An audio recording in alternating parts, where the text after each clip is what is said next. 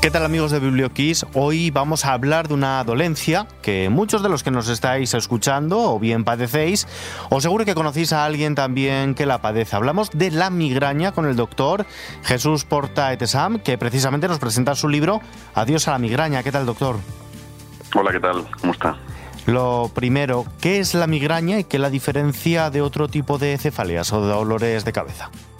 Sí, pues la migraña es una cefalea que la llamamos cefalea primaria. Esto quiere decir que la patología es el propio dolor de cabeza y se diferencia por unas características que son muy típicas en la migraña. Es un dolor generalmente de una intensidad moderada y alta, es decir, es un cuadro muy incapacitante. En ocasiones el dolor puede tener una sensación de pulsatividad, como si tuviéramos el corazón en la cabeza y es muy típico que el paciente presente náuseas y vómitos y le molesten las luces y los ruidos durante los ataques de migraña, que el moverse o el hacer algún esfuerzo pueda empeorar el dolor de cabeza. Esto cursa por episodios y entre los episodios la persona está perfecta, pero cuando tiene el episodio de migraña pues se encuentra habitualmente muy incapacitado. Sí, actualmente no tiene cura, pero sí tratamiento. ¿En qué momento tenemos que empezar a medicarnos? Pues las crisis, es decir, cuando me duele la cabeza, en ese momento todos los pacientes deben estar adecuadamente tratados y utilizamos pues a día de hoy un grupo de fármacos que son los antiinflamatorios que todo el mundo conoce como el naproxeno, pero hay otros más específicos que se llaman triptanes que son un poquito más eficaces para el dolor de cabeza. Y además dentro de poco existirán otros nuevos fármacos que vienen que son los gepantes y otros que son ditanes que también van a ayudar de tal manera que podremos diseñar un tratamiento a medida de cada persona. Esto siempre lo tenemos que hacer y en los en los que tienen crisis con frecuencia o esas crisis le duran mucho o tienen dolor, aunque sea más leve entre las crisis, tenemos una opción también muy beneficiosa que son los tratamientos preventivos, que es una medicación que se toma todos los días y lo que hace es que cada vez le duela con menos frecuencia e intensidad al paciente el dolor de cabeza y les cambia totalmente la vida. Y sin tener que llegar a medicarnos, ¿cómo podemos prevenir que aparezcan estos episodios? Sí, aparte de lo que es el tratamiento médico, tenemos una serie de recomendaciones para nuestros enfermos que son sobre hábitos de vida. Entonces, la migraña, cerebro del migrañoso no le gusta nada los cambios. Entonces, el migrañoso tiene que intentar tener una vida relativamente ordenada, es decir, comer más o menos a la misma hora, acostarse y tener un buen descanso nocturno, hacer ejercicio, que es muy beneficioso para que todas las patologías neurológicas y también para la migraña de manera periódica y evitar sobre todo el alcohol, ¿no? que es un desencadenante clásico porque aunque en muchas revistas y libros viene que los alimentos son un desencadenante muy típico. Esto solo le ocurre uno de cada cuatro o uno de cada cinco. Sin embargo, el alcohol sí que con mucha más frecuencia va a desencadenar crisis de migraña. Precisamente por eso iba a preguntarle ahora sobre qué relación tiene la alimentación con estos episodios de migraña. No sé, se me vienen así a la mente alimentos como el chocolate o la cafeína. ¿Qué relación tienen? Pues muy, el chocolate es muy interesante porque durante muchos años, y nosotros éramos los primeros, considerábamos que el chocolate era un desencadenante de las de migraña. Pero en estudios recientes hemos visto que no, que la migraña tiene unos síntomas antes de que duele la cabeza, que son síntomas que llamamos nosotros prodrómicos o premonitorios, que es por la activación de una estructura que hay en el cerebro que se llama hipotálamo, que regula nuestros ciclos. Entonces, cuando se activa, pues puede producir bostezos, cansancios y uno de los síntomas que produce es apetencia por dulces. Entonces el paciente toma chocolate y luego le duele la cabeza y cree que ha sido el chocolate el desencadenante del dolor de cabeza, pero lo que hemos visto es que en la mayoría de los pacientes, no en todos, pero en la mayoría es la propia migraña la que les hace tomar chocolate antes de que aparezca el dolor. Y con respecto al café hay otra relación interesante y es que el café mejora el dolor de cabeza, pero la privación de café puede desencadenar una crisis de migraña. Entonces es muy habitual en personas que trabajamos y que tomamos café con relativa frecuencia entre semana y suspendemos el café el fin de semana, que justo nos venga ese fin de semana el dolor de cabeza por la privación de la toma de café. Con respecto a otros alimentos, que vamos, hay listas, frutos secos, lácteos, quesos curados, conservas, embutidos que pueden producir dolor de cabeza es muy individual tal manera que no tiene sentido que ningún paciente migrañoso haga ningún tipo de dieta concreta, sino realmente lo que hay que hacer es saber qué producto se lo produce y que no lo tome en su dieta. Un poco ensayo-error y al final conocerse a sí mismo, ¿no? Eso es, y la mayoría de los enfermos ya lo saben, es decir, es muy habitual en la consulta que cuando preguntas qué le desencadena el dolor de cabeza, pues te dicen, mire, la regla es muy típico, la menstruación, como decir ahora, los cambios de tiempo, y también, mire, cada vez que tomo embutido, chorizo de cantimpalo, me duele la cabeza, ¿no? El paciente ya lo suele saber. Sí, ¿y qué relación tienen las migrañas? Eh, me estabas contando con la menstruación, pero también con los embarazos, porque hay mujeres, por ejemplo, que, que dicen que han sido desencadenantes una vez han sido madres y otras lo contrario, que una vez han quedado embarazadas los episodios se han mitigado. Sí, lo más típico es que la mujer mejore durante el embarazo. Se produce una normalización de los ciclos de cambios hormonales que tiene la mujer producido por la menstruación periódica y esta normalización de las hormonas hace que mejoren de la migraña la mayoría pero hay un eso prácticamente es el 70-80%. Pero tenemos un pequeño porcentaje, como bien comentaba, que puede ser el debut, es decir, que la primera vez que ese paciente le duele la cabeza, el factor que llamamos nosotros epigenético, es decir, ese factor ambiental que hace que se expresen los genes, puede ser el, propio embarazo o incluso empeorar durante el embarazo. Es poco frecuente, pero es una situación muy complicada, porque estas mujeres tienen limitado el uso de los tratamientos por el propio embarazo. Entonces tenemos que recurrir a fármacos que se pueden tomar durante el embarazo o técnicas como los bloqueos anestésicos, que no hay ningún problema en utilizarlos durante este periodo. ¿Y por qué hay veces que se tarda tanto en ponerle nombre a la enfermedad? Desde que un paciente acude a consulta, pues, si acude normalmente primero lo hace en atención primaria, hasta que finalmente un especialista como usted hace el diagnóstico. Esto es una lucha que tenemos porque es, eh, ha cambiado. Los pacientes ahora consultan mucho más que antes, que en un reciente estudio que hemos presentado lo hemos visto. Antes pues, consultaban muy poco la consulta y sin embargo siguen teniendo un déficit diagnóstico. Se tarda entre dos o cuatro años en diagnosticar la migraña y es un, un problema. Y esto yo creo que tiene que ver porque es una patología que requiere escuchar al paciente y analizar lo que nos está contando. Y desgraciadamente ahora mismo en muchísimos sistemas pues el tiempo es algo que falta, ¿no? No el conocimiento que lo tienen los médicos, pero a veces las consultas son muy cortas y no da tiempo a hacer un diagnóstico adecuado porque hay que preguntar al enfermo. Yo creo que esto es uno de los motivos. Otro de los motivos también que muchos pacientes, como lo han vivido desde pequeñitos y en su familia, pues como tiene un componente familiar, pues ha habido alguien que le ha dolido la cabeza, no consultan. Pero esto cada vez está cambiando. Afortunadamente los pacientes cada vez consultan más y desafortunadamente los médicos no estamos diagnosticando más. Y además, ¿por qué genera tanta incomprensión esta enfermedad en el entorno del paciente, especialmente en el entorno laboral? Este es un tema que estoy súper sensible y siempre me encanta que salga, o sea que muchas gracias. Porque la migraña tiene un estigma, tiene un estigma que viene del siglo XVIII-XIX, es un estigma de género. Es decir, como es más frecuente en las mujeres, afecta al 18%, es decir, a una de cada cinco mujeres, mientras que afecta a menos de uno de cada diez hombres, solamente a un 7%. Esto hace que tenga un estigma de género cuando se plantea la figura femenina como algo que no es, que es como una figura débil, que sobre todo en el 18-19. Entonces esto hace que se haya infravalorado esta patología y que no se le dé la importancia que tiene. La OMS se la da. La OMS la considera la segunda causa de discapacidad por prevalencia en los países, podríamos decir, de nuestro medio, y luego la sexta, octava enfermedad más discapacitante que hay. Pero sin embargo no existe esta comprensión social. Se ha valorado mucho y yo creo que tiene que ver mucho con estos estigmas que, que tiene. ¿Y la migraña suele ir de la mano con otras enfermedades? Sí, es lo que llamamos comorbilidad, que dos enfermedades se asocian con una probabilidad mayor de la que sería simplemente la estadística, ¿no? Y entonces, por ejemplo, tiene una, una prevalencia más alta de ansiedad y depresión los pacientes migrañosos. Entonces tiene que ver con factores también genéticos que comparten, no solamente por, el propio dolor de cabeza. Y luego, por ejemplo, con vértigo también. Los pacientes migrañosos tienen mayor riesgo de tener un vértigo, que llamamos vértigo recurrente asociado a la migraña, que es una entidad especial y luego la migraña con aura, que es un, fenómeno que suelen tener antes de dolor de cabeza, que ven como de manera progresiva, que aparecen como unas lucecitas en el campo de la, de la visión, eh, pueden tener un riesgo también discretamente aumentado de tener ictus, o sea que sí que es una patología puede tener comorbilidad. Sí, eh, hablamos de la ansiedad y la depresión, pero generada mm, directamente por, por padecer migraña o como efecto secundario, entre comillas, frente a la impotencia de, de por qué tengo esta enfermedad, por qué me incapacita y por qué, además, los de que me rodean no lo acaban de comprender tienen el, ánimo bajo y la depresión asociada a la migraña tiene muchas causas. Una causa es porque, claro, tengo una patología muy comenta, que me duele la cabeza, estoy incapacitado y además no me comprenden, esta es una. Otra es que comparte genes también con la depresión y con la ansiedad, con lo cual la misma patología al compartir genes tiene mayor riesgo de tener de manera independiente, aunque tenga una migraña que no le duela con mucha frecuencia, tener también ansiedad y depresión. También puede ser un síntoma acompañante al dolor de cabeza, es decir, que la crisis de migraña también se puede acompañar sensación de ansiedad o depresión y cuando se le pasa la crisis el paciente está perfecto. Esto lo tenemos todo que analizar en la consulta. Y luego también en ocasiones nosotros mismos con los fármacos que mandamos a los pacientes podemos facilitar que les baje el ánimo, de tal manera que tenemos que tener claro cuál de estas circunstancias está pasando al paciente antes de plantear un tratamiento. Sí, en eh, un tratamiento en el que también han de colaborar médicos de otras especialidades, aparte de ustedes los neurólogos, ¿no?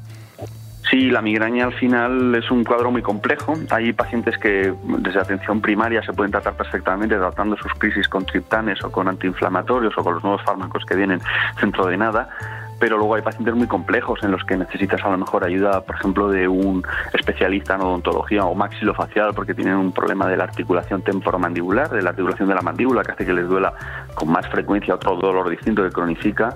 A veces cuando tienen cuadros de depresión importantes también contamos con, con la colaboración de los psiquiatras o en técnicas, por ejemplo, para enfrentarnos a la ansiedad podemos tener también la ayuda de los psicólogos o para tratar algo que aparece en la migraña que se llama síndrome miofascial, que son como unos bultitos en los músculos de la cabeza y del cuello que pasa por tener el dolor muy frecuente y, puede empeorar también la migraña con los fisioterapeutas y no pararía. ¿eh? Es decir, nosotros el neurólogo tiene que seleccionar y dirigir al paciente y colaborar con otros especialistas para conseguir que esa persona que padece una patología tan discapacitante mejore. Sí, me comentaba la, importancia de la, de la mandíbula. No sé, ¿hay algún tipo de relación entre el bruxismo y la migraña?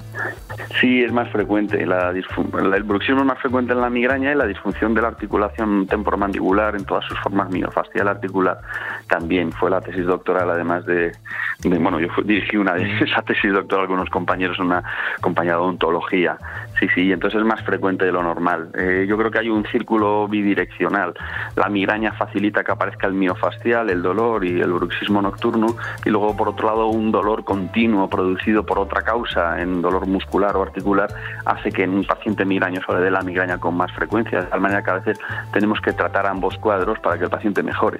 ¿Y de dolor cervical de la parte alta de la columna? Este es muy importante y este es otro trabajo que también hemos hecho con una estudiante, que es un trabajo fin de grado muy interesante sobre lo que llamamos los síntomas prodrómicos, lo que hablábamos antes también, o, premonitorios de la apetencia a dulces, y uno de ellos muy precoz es el dolor cervical. Entonces es un síntoma precoz de la migraña, pero el paciente muchas veces lo relaciona con que el dolor de cuello lo ha desencadenado la migraña.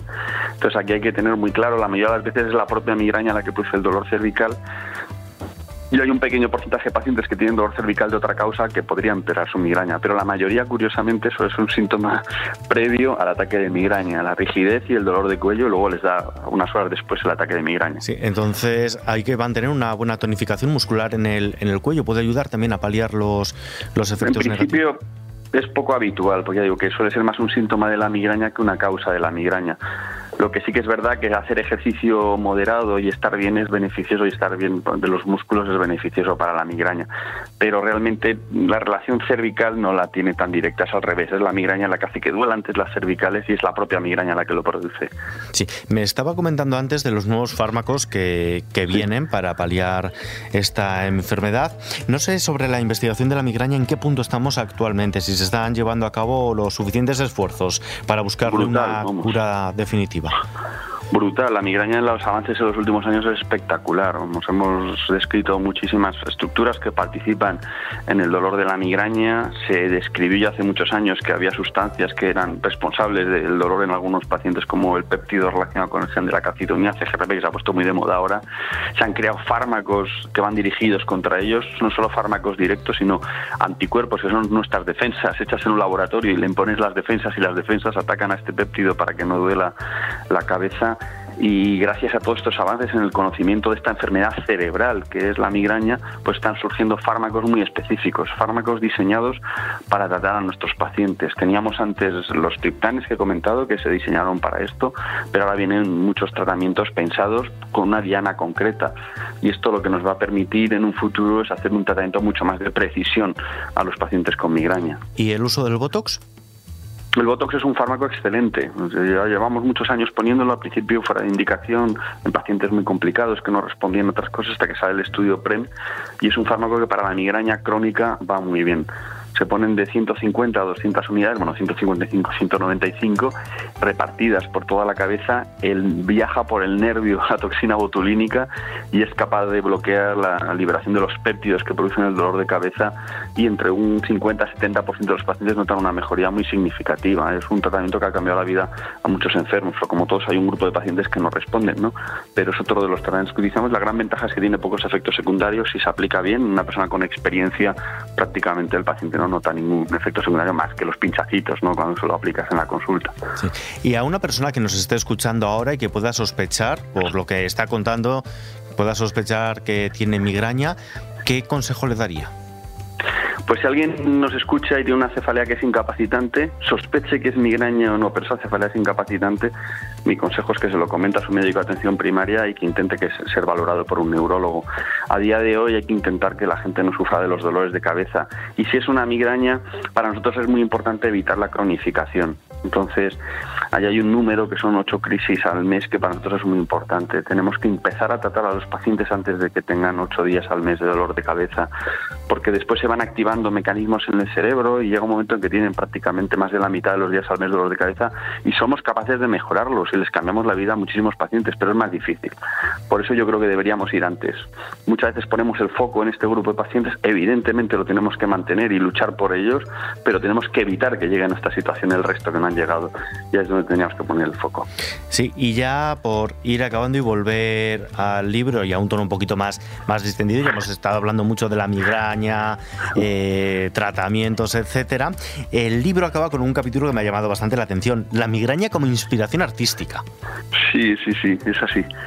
La enfermedad puede ser inspiración artística, la enfermedad nunca es buena, dice la enfermedad no es buena, pero alguien puede sublimar una enfermedad y que le inspire muchos artistas que han sido inspirados por su migraña. Algunos lo asumimos por la historia y por los relatos que hemos recibido y en otros casos, vamos, el propio paciente como, vamos, Giorgio de Quirico, pues lo ha dicho, que es migrañoso y que él representa a veces sus auras. Entonces, por ejemplo, empezando con una persona excepcional que ha habido en la historia de la humanidad, que es Hildegarda von Bingen, una persona yo creo que es de las primeras feministas, además eh, humanista y, y padecía migrañas y claro, en esa época el tener un aura, el ver lucecitas no era un aura, era, o era manifestación del cielo o manifestación del infierno. En esos casos eran Cristo, Teo, María Fanías, manifestaciones del cielo, las auras, y entonces aparecen en sus grabados y cuenta sus dolores de cabeza intensos que tenía y probablemente esa migraña le inspiró en estos grabados que tiene, que tiene ella, ¿no? Pero vamos, a lo largo de la historia hay varios ejemplos de cómo las auras, por ejemplo, Serat, el efecto Serat, que es el puntillismo que aparece en Francia después del, o coincidiendo con el impresionismo, es un fenómeno muy típico también de las auras migrañosas, o Luis Carroll en Alicia en el País de las Maravillas sabía que tenía migraña con aura y a veces estos fenómenos metamorfópsicos se pueden ver reflejados en, en la novela. Y ya para acabar, estamos en una radio musical, así que la pregunta es casi casi obligada. ¿Qué banda sonora le pondría usted a Adiós a la migraña? Uf, eh, bien, mi vera la clásica, pero no. a ver, me lo pones complicado. Vamos, vamos a ir a la música moderna, al libro de Adiós a la migraña, tiene que ser algo alegre. Viva la vida, por ejemplo, vamos. Pues eh, escuchando Viva la vida de Coldplay, nos despedimos de usted, del doctor Jesús Porta Etesam, que nos ha estado compartiendo este rato con nosotros con Adiós a la migraña, porque debemos tratarla aunque no tenga cura. Muchísimas gracias por acompañarnos. Muchísimas gracias, de corazón.